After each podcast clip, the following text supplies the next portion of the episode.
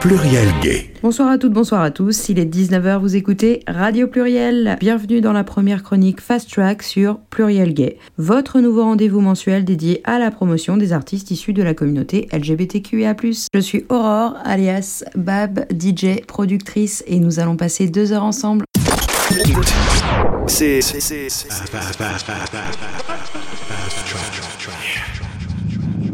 Ce soir, j'ai le plaisir de recevoir Frédéric Jaleb. Il a côtoyé les plus grands artistes de la scène techno internationale pendant plusieurs années. Bonsoir Frédéric.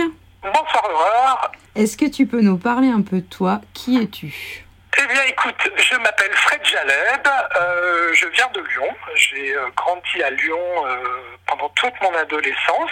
Et puis après, je suis monté à Paris à l'âge de 18 ans, où j'ai commencé mes premières soirées sous le nom de Happy Land avec des copains. Et puis après, je suis rentré à Radio FG, qui était la première radio de musique électronique en France. Et j'ai organisé pas mal de soirées, de rave et tout ça. Et puis après, je suis devenu agent de DJ. Pour ceux qui ne te connaissent pas encore, si je dis Jeff Mills, Carl Cox, Richie Houghton Eh bien, ça me rappelle 25 euh, années de travail euh, et de collaboration avec euh, ces artistes, où j'ai été leur agent et manager, enfin l'agent et manager de Jeff Mills pendant 25 ans, et puis l'agent de Carl Cox, de Richie Houghton et d'autres grands DJ pendant à peu près 10 ans. Donc ça a été une longue partie de ma vie. Est-ce que tu penses que c'est plus dur aujourd'hui pour la jeune génération qu'à tes débuts? Écoute, euh, je suis pas sûr, tu sais, euh, en 90, quand on est arrivé, enfin moi j'ai commencé à sortir en 88, donc il y avait déjà un peu de, musique électronique, de New Beat, de l'EBM. Donc euh, pour nous c'était nouveau. Et comme on était jeunes, donc euh, moi quand j'ai commencé à faire des soirées ou aller euh, à la radio sur FG, très peu de gens écoutaient de, la musique électronique, c'était des niches, tu vois. Donc il n'y avait pas de musique électronique dans les bars ou euh, dans les magasins. Donc tout était à faire. Donc on a défriché un peu tout ça, puis on a construit petit à petit notre réseau avec les DJ, les labels, les magasins de disques, qui étaient très importants à l'époque. Donc il y avait très peu de canaux en fait, de médias et de médiums pour parler de musique électronique ou pour écouter de la musique électronique. Alors Maintenant, pour la jeune génération, c'est vrai qu'il y a une multitude de plateformes. Donc, ça peut être à la fois facile euh, si, je pense, tu as du talent ou tu te, tu te démarques par rapport au nombre de DJ ou de, labels euh, qui, sont, euh, qui sont présents maintenant. Et c'est vrai que tu as probablement plus de facilité à promouvoir ta musique ou alors à te faire écouter dans le monde entier, parce que là tu ne peux plus parler d'un territoire ou d'une ville. À la fois, je pense que c'est plus dur parce qu'il y a plus d'offres et puis il y a quand même beaucoup plus de gens qui, écoutent de la musique électronique et puis c'est devenu mainstream, donc il y a probablement plus de difficultés à se faire connaître. Peut-être de passer de l'amateur au professionnel. Entre ces deux stades, euh, c'est peut-être là où ce sera le plus dur. Mais je pense que ça peut être plus facile maintenant que quand même en 90. Est-ce que tu as toujours voulu être DJ ou est-ce que l'envie s'est faite au fil du temps? Non, j'ai toujours aimé la musique. Tu sais, ça remonte à très longtemps. Je me rappelle euh, de mes 13 ans, quand j'écoutais euh, Radio Scoop à l'époque, euh, excuse-moi, c'était une radio lyonnaise et j'écoutais les clubs mix les samedis soirs. Je me rappelle très bien que mes grands frères allaient au Xyphos à Lyon et puis il y avait une, boîte qui était du côté de Solèze, je ne sais plus le nom de la boîte euh, qui est devenu le Space après. Donc ça, c'était dans les années 85. Je me rappelle que mes grands frères allaient sortaient donc en, boîte et revenaient dimanche et la semaine. Je sais qu'il y avait des échanges de cassettes et c'est là où j'ai quand même entendu beaucoup de phase B, funk, où il y avait les versions extend mix ou les club mix. Et ça, je pense que ça a été un très très grand impact pour moi. Non, euh, au début, j'ai jamais voulu être DJ. Euh, j'ai voulu dès le début plutôt comprendre pourquoi j'aimais cette musique et la promouvoir. Donc ça, c'était mon fer de lance. J'adorais les DJ, ça c'est sûr. J'étais fasciné par les DJ. Je me rappelle que quand je sortais, c'était pour danser, mais je passais des heures devant les cabines de DJ. Je me rappelle très bien euh, avoir vu Laurent Garnier pendant des années et pendant des soirées entières où je restais devant la cabine de DJ à regarder et à scruter les disques de pas mal de DJ. Et euh, j'étais très timide à l'époque, mais j'étais très très impressionné par les DJ. En fait, j'ai jamais voulu le faire, alors que j'aurais probablement eu l'opportunité de le faire très très tôt, mais j'étais fasciné par leur boulot. Est-ce que tu te souviens de tes premiers sets? Tu peux nous dire où et quand c'était? Mon premier set, figure-toi que c'était au Rex Club. C'est euh, Céline Reynard qui était euh, qui est lyonnaise aussi et qui était euh, l'assistante de Christian Paulet, qui était le directeur du Rex à l'époque et qui était aussi le manager de Laurent Garnier. Une fois, pour s'amuser, je crois qu'elle m'avait envoyé un message en me disant ouais Fred, je vais faire une soirée un mercredi au Rex et je vais appeler ça To Be or Not To Be a DJ. Et je me rappelle que j'avais mixé avec Gaspard, un des gars de justice qui était graphiste à l'époque. On avait fait une soirée comme ça, c'était assez sympa. Ça m'a donné envie de, de, le faire, mais sans plus, tu vois, en tant qu'amateur, vraiment quelque chose de pas euh, de pas sérieux, mais euh, j'aimais bien la musique, donc pour moi c'était euh, c'était assez sympa de, de faire pouce disque, on va dire. Et puis après, c'est DJ Freddy qui m'a demandé de jouer une fois aussi, mais ça, c'était toujours la même chose, faire le warm-up avec des disques que j'aimais bien, de, de, faire un peu sélecteur, ce que j'aimais bien. Et puis la vraie, vraie, vraie, vraie révélation en fait, il y a très peu de temps en fait, il y a deux ans, deux ans ou trois ans, c'est pour les 50 ans de Valérie B qui, s'était passé à la concrète un samedi soir. Pareil, je devais jouer avec Michel Pilot, qui est un de mes compères, qui est le secrétaire général de Concrète et qui a été euh, l'ancien directeur des programmes de Radio FG. Donc Valérie B m'avait invité et je devais jouer au début, tu vois, vers 16h, de 16h à 17h, quelque chose comme ça pour l'anniversaire de Valérie B. Et j'ai joué dans la partie du restaurant qu'il y avait à l'époque euh, à Concrète. Je suis arrivé à 16h, je flippais comme un malade. Et en fait, euh, j'ai fait 16h, 22h personne n'est venu me, dire ok coucou euh, je suis DJ après donc euh, j'étais un peu étonné donc je me suis, donc je demandais à chaque fois est-ce que je continue? Et puis on m'a dit oh, vas-y vas-y. Et finalement j'ai fait 6 euh, heures ou 7 heures ou 8 heures de mix. Et c'est là où je me suis rendu compte finalement j'avais une très bonne sélection. En tous les cas les gens étaient surpris par la sélection. Mais j'ai eu très peur parce qu'il y avait quand même beaucoup de, de DJ de grands DJ que je connais depuis plus de 25 ans qui étaient là et qui sont venus me voir en me disant ah ouais t'as sorti ce morceau génial Fred et tout ça. Donc voilà. Donc et c'est là où vraiment je me suis dit bon va peut-être falloir que je m'y mette sérieusement. Puis c'est comme ça que j'ai réellement euh, pris de l'envergure en, me disant bon, je vais, me, je vais vraiment m'y mettre. Belle première date. voilà, ben oui, écoute.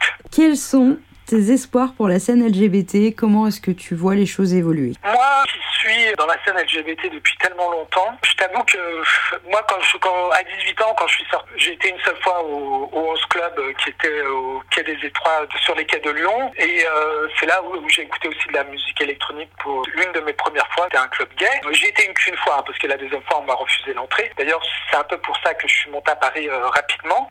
Pour moi, le début de la house, la techno, c'est vraiment la famille LGBT euh, qui a euh, quand même fait grandir euh, ce mouvement. Après, ça s'est un peu perdu de vue dans les années 95-2000, tu vois. Et je pense que c'est vraiment revenu il y a une dizaine d'années. Je trouve que la scène c'est vraiment agrandi. Puis il y a tous les styles, tu vois, euh, les soirées lesbiennes, les soirées gays, les soirées trans, les soirées house, les soirées vraiment techno. Donc moi je trouve que c'est un espoir en fait. Je trouve qu'on retrouve l'ambiance des années 90, euh, du début des années 90 quand je suis sorti, et que là où tu voyais une lesbienne, euh, un hétéro, des blacks, des rebeux, ce que tu veux, et en fait t'en avais rien à foutre de la couleur, qu'il soit gay ou qu'elle soit lesbienne ou transgenre ou tout ce que tu veux. Donc c'était vraiment un, un truc de famille où quand tu rentrais dans cet espace, c'est un espace de liberté et tu mettais vraiment toutes tes barrières derrière l'entrée. Et je pense que ça, quand même, c'était hyper important, quoi. Je trouve que, et je trouve qu'on le retrouve de plus en plus maintenant. Alors, euh, je te parlerai de Péripat, qui était euh, vraiment un déclencheur euh, à Paris il y a une petite dizaine d'années, où là, tu avais vraiment l'esprit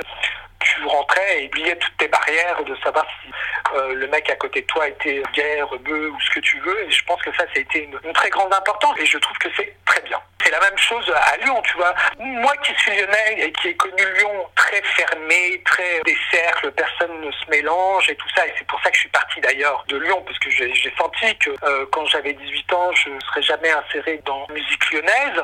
C'est pas un reproche que je fais à Lyon, mais j'ai senti qu'il fallait que je monte à Paris pour me révéler. Et je trouve que Lyon, la scène lyonnaise, a beaucoup changé en l'espace de 10 ans aussi. Tu vois, je suis revenu à plusieurs reprises à Lyon et j'ai effectivement euh, vu euh, une très grande différence, en tous les cas, une très grande ouverture d'esprit. Oui. Et je confirme là-dessus, il y a de plus en plus d'espace de liberté dans la musique, les soirées qui sont proposées. Donc c'est une très bonne chose pour la scène LGBT. Exactement. Je te remercie d'avoir répondu à mes questions, Frédéric. Il est résident sur Maximum Radio, la radio underground de la maison FG. Tout de suite, on le retrouve pour une heure de mix. Frédéric Jaleb in the mix. C'est votre fast track en direct sur Radio Pluriel. Pluriel Gay.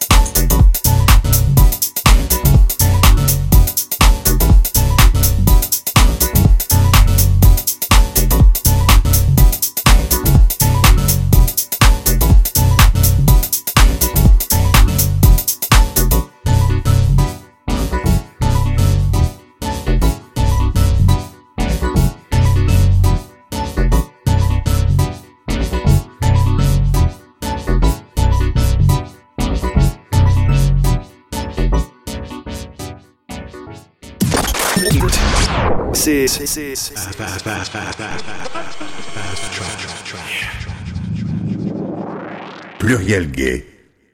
C'était Frédéric Jalep in the mix sur Radio Pluriel ce soir. Quant à nous, on continue tout de suite avec notre seconde invitée, Delphine Lafranche. Bonsoir Delphine. Bonsoir Aurore. Tu es DJ, organisatrice de soirées et fondatrice du collectif Label. En quelques mots, Label, c'est quoi? Label, c'est une association donc, que j'ai créée en, 2015. C'est un collectif d'artistes donc, dans le but de promouvoir les artistes féminines qui sont dans le milieu des musiques électroniques. Euh, là, on va mettre l'accent euh, sur euh, les arts numériques et visuels. Donc en tout, on a un catalogue d'artistes qui est composé de 8 DJ. Il y a une artiste qui fait du live et un vidéo jockey et un artificier. Pour l'instant, c'est sûr qu'il n'y a pas d'événement prévu, mais bon, on, est en train de voir pour la suite qui sera possible en fonction des prochaines annonces du gouvernement. Comment est-ce que le collectif garde le lien avec le public actuellement? Alors là, on a proposé pas mal de live stream dernièrement. Là, il y a d'autres projets qui sont en cours, euh, en attente de confirmation. Voilà, c'est toujours une histoire d'autorisation. A des émissions radio aussi. Euh, pour l'instant, c'est les live streams et des émissions radio principalement. Pour l'avenir, il y a l'envie de construire autre chose, d'aller plus loin. Oui, bien sûr. On est en train de développer la partie booking. Un label qui serait probablement structuré différemment. C'est en cours, justement. On en profite comme il n'y a pas d'événement. Euh, voilà, je suis en train de travailler sur la restructuration de label. Tu es activiste culturelle. Comment est-ce que tu défends cette idée de la place des femmes sur la scène lyonnaise et sur la scène en général? Nous, c'est vrai qu'on est principalement implanté en région Rhône-Alpes. On organise aussi des événements à Marseille. Mais là, c'est vrai qu'on va développer les, soirées ben, donc sur Lyon, en région Rhône-Alpes en général. Donc après, ben, c'est sûr que les, artistes féminines euh, issues de la région Rhône-Alpes seront prioritaires euh, lors de nos événements. Pour nous, c'est important de promouvoir la scène locale. Est-ce que les artistes féminines sont-elles mieux représentées aujourd'hui qu'avant? Oui, je, je pense, oui, tout à fait il y a encore, euh, on est encore vraiment minorité sur par rapport aux artistes masculins euh, au niveau de la scène électronique, mais bon, ça évolue quand même euh, dans le bon sens. Après, c'est sûr que c'est important pour moi d'arriver à dénicher des artistes émergentes et collaborer avec elles. Également avec d'autres collectifs, nous prévoir des différents partenariats. Eh ben, merci beaucoup Delphine d'avoir répondu à mes questions. C'est moi. merci pour l'invitation. merci, toi aussi, à très bientôt. À très bientôt.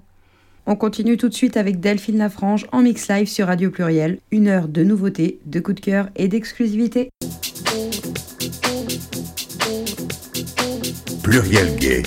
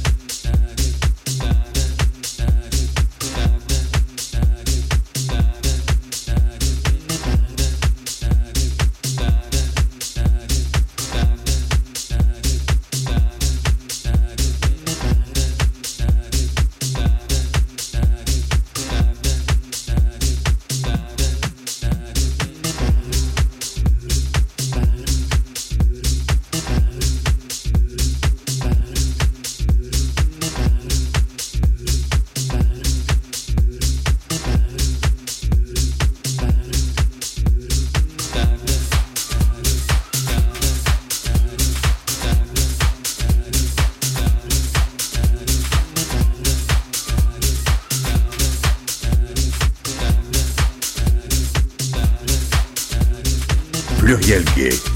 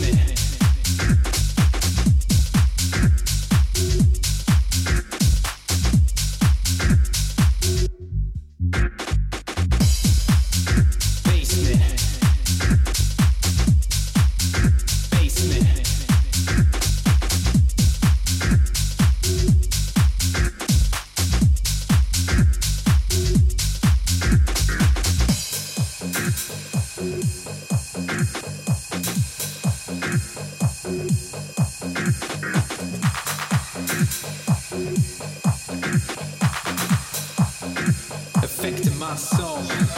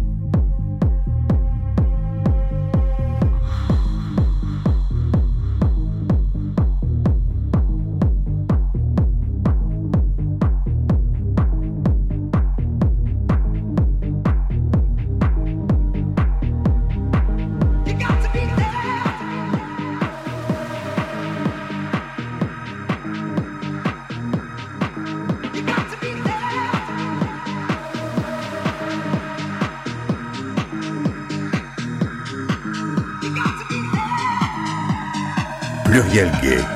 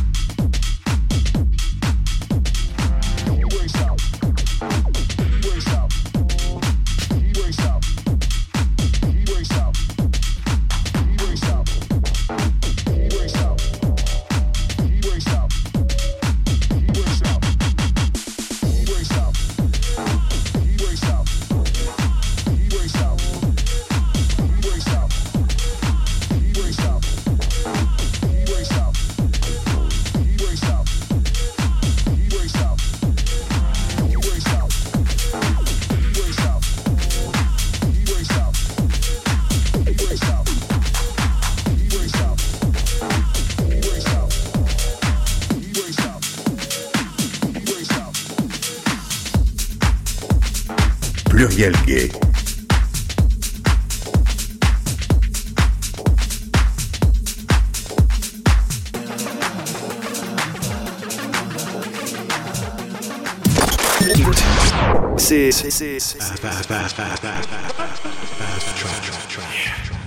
On va devoir se quitter. Un grand merci à Frédéric Jaleb, un grand merci à Delphine Lafrange. Je vous embrasse et je vous souhaite une bonne soirée. Pluriel gay. À mercredi prochain.